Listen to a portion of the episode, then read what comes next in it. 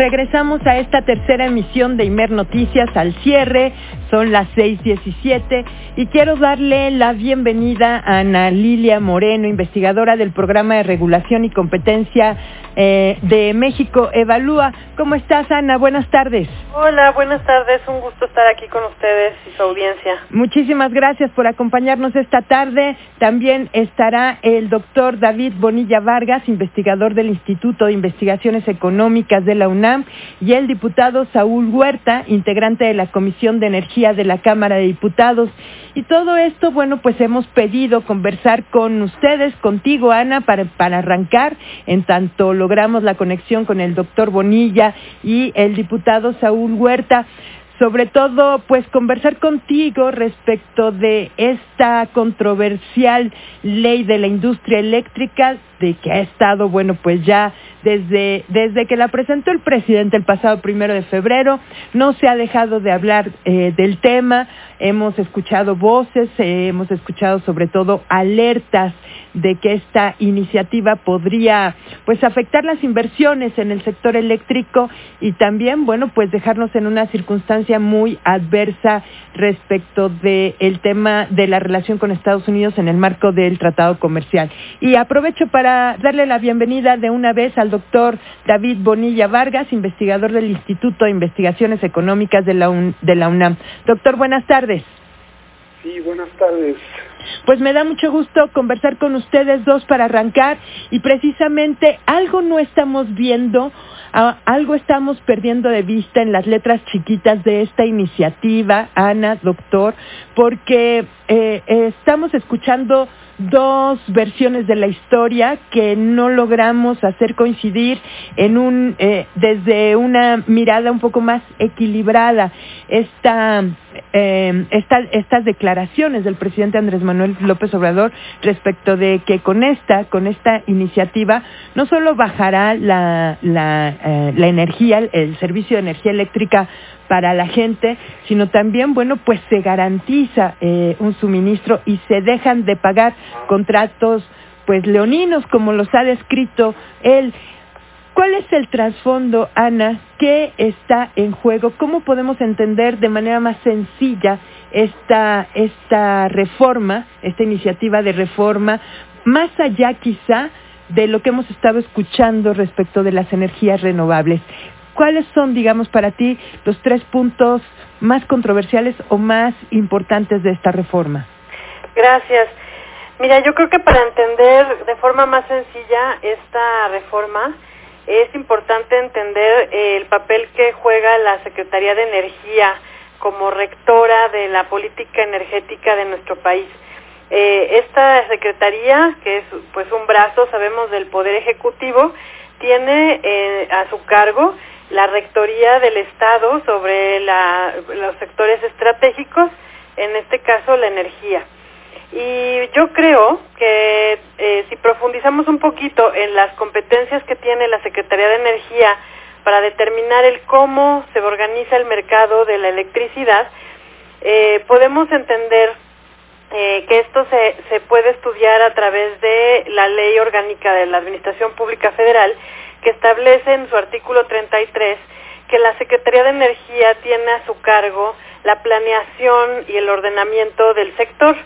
Y en esa en ese artículo hay un párrafo muy curioso, me parece que es la extracción quinta, que habla de las prioridades que se deben tener cuando la CENER planea el sector o la, la, planeación. Y en ese en ese eh, grupo de criterios no existe un orden, se establece que la planeación este, favorecerá, por ejemplo, la soberanía energética, la seguridad energética, la competitividad, la fortaleza de las empresas estatales.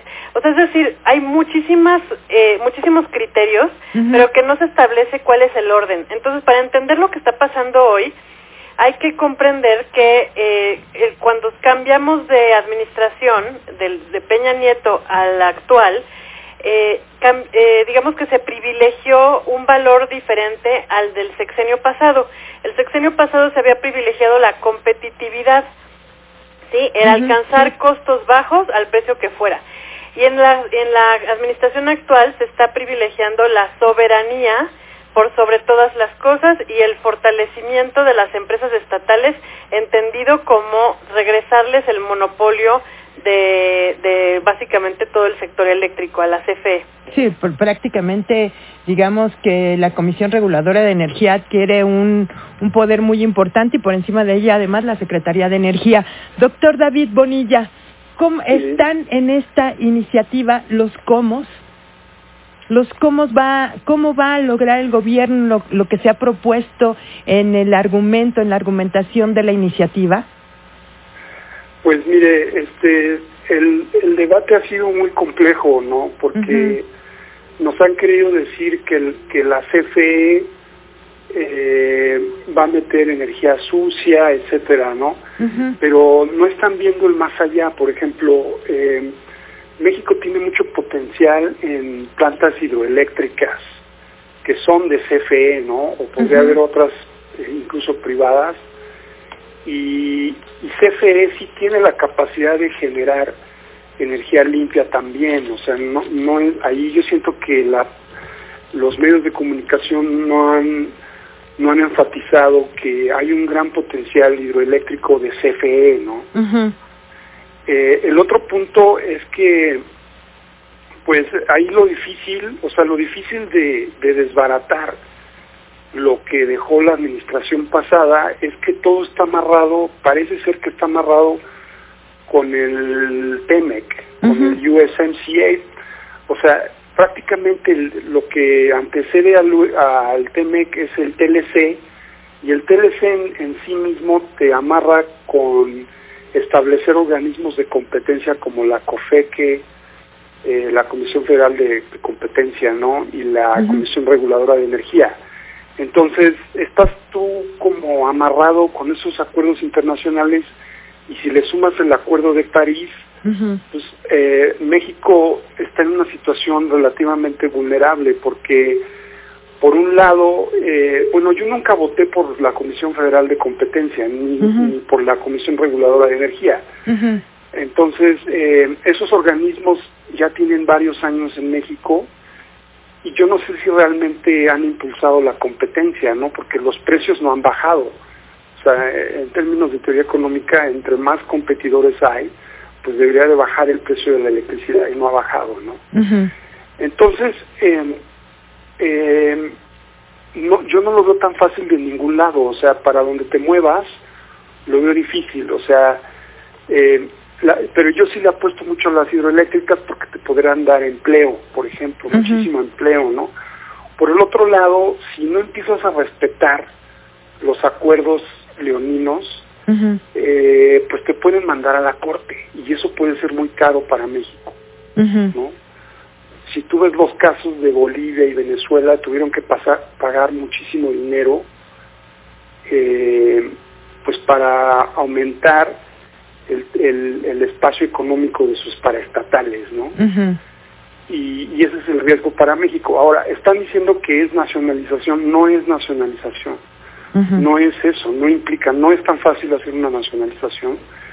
Eh, hay un marco jurídico, Ahora, el problema de México es que cada que llega una administración, meten distintas instituciones, ¿no? Entonces, aquí tienes una institución eh, como la Comisión Reguladora eh, de Energía, que se rige bajo las leyes que se metieron en circunstancias que no sabemos, o sea, el marco jurídico anterior, eh, no sabemos cómo realmente se pasaron esas leyes, porque se, hay, hay rumores que hubo incluso sobornos para pasar esas leyes que o sea, eran un incentivo para establecer un mercado eléctrico. Pues sí. Entonces, y la importación de las gasolinas y del gas natural. Entonces, eh, pues sí, hay un marco jurídico, ¿no? Pero el problema es que no sabemos cómo se estableció en la realidad, ¿no?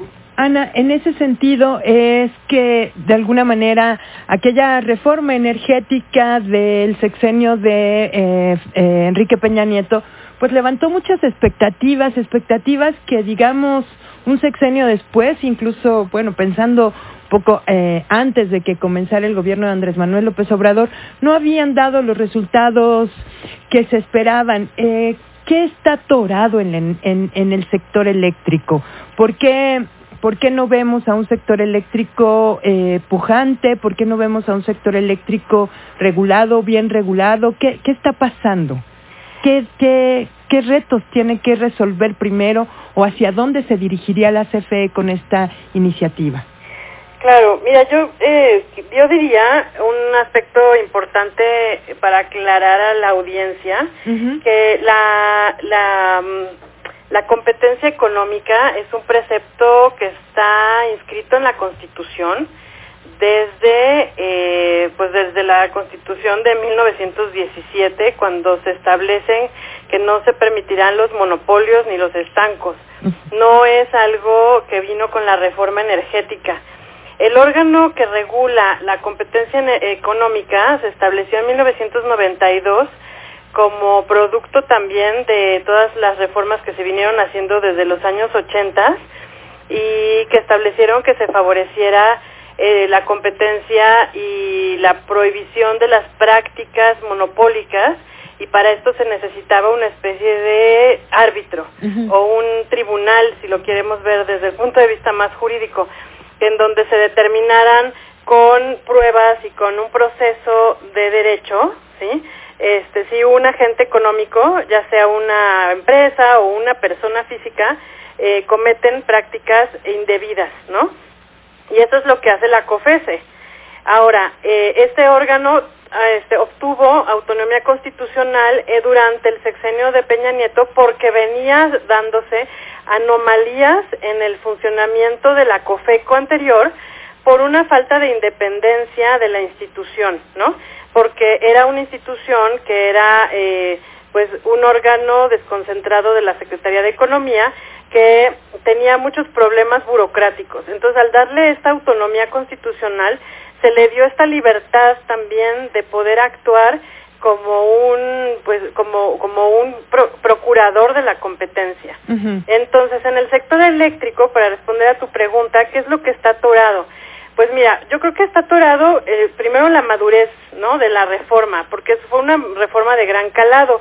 Antes de la de la reforma de 2013 el mercado eléctrico eh, pues no existía básicamente porque estaba regido por la CFE como una autoridad, ajá, no como una empresa.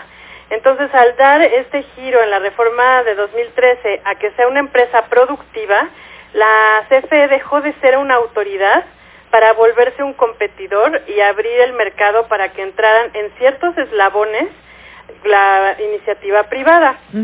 Este, no en todos. Por ejemplo, la, la transmisión y la distribución se dejaron escritas en la Constitución como monopolio exclusivo de la CFE, pero la generación y la comercialización de la energía sí permiten la inversión privada.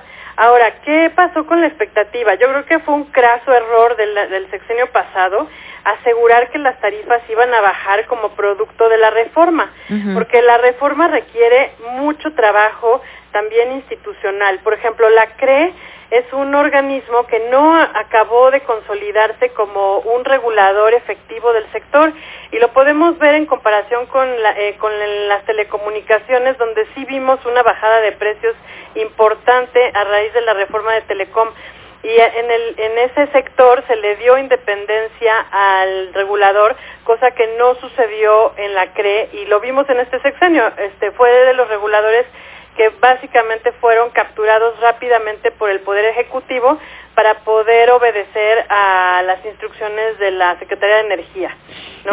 Les pido, doctor, permítame, permítanme, Ana, doctor Bonilla, ir a un corte para regresar con esta conversación y seguimos hablando aquí de esta iniciativa de reforma a la ley de la industria eléctrica. ¿Me, me permiten un momentito entonces? Sí, gracias. Bueno, volvemos entonces, son las 6.31, regresamos a, a hablar precisamente de qué, de qué es lo que propone, cuáles son los riesgos o cuáles son las virtudes de esta iniciativa de reforma a la ley de la industria eléctrica, que bueno, pues es una iniciativa preferente que saldrá muy rápido del Congreso. Así que no se vaya, regresamos, quédese con nosotros.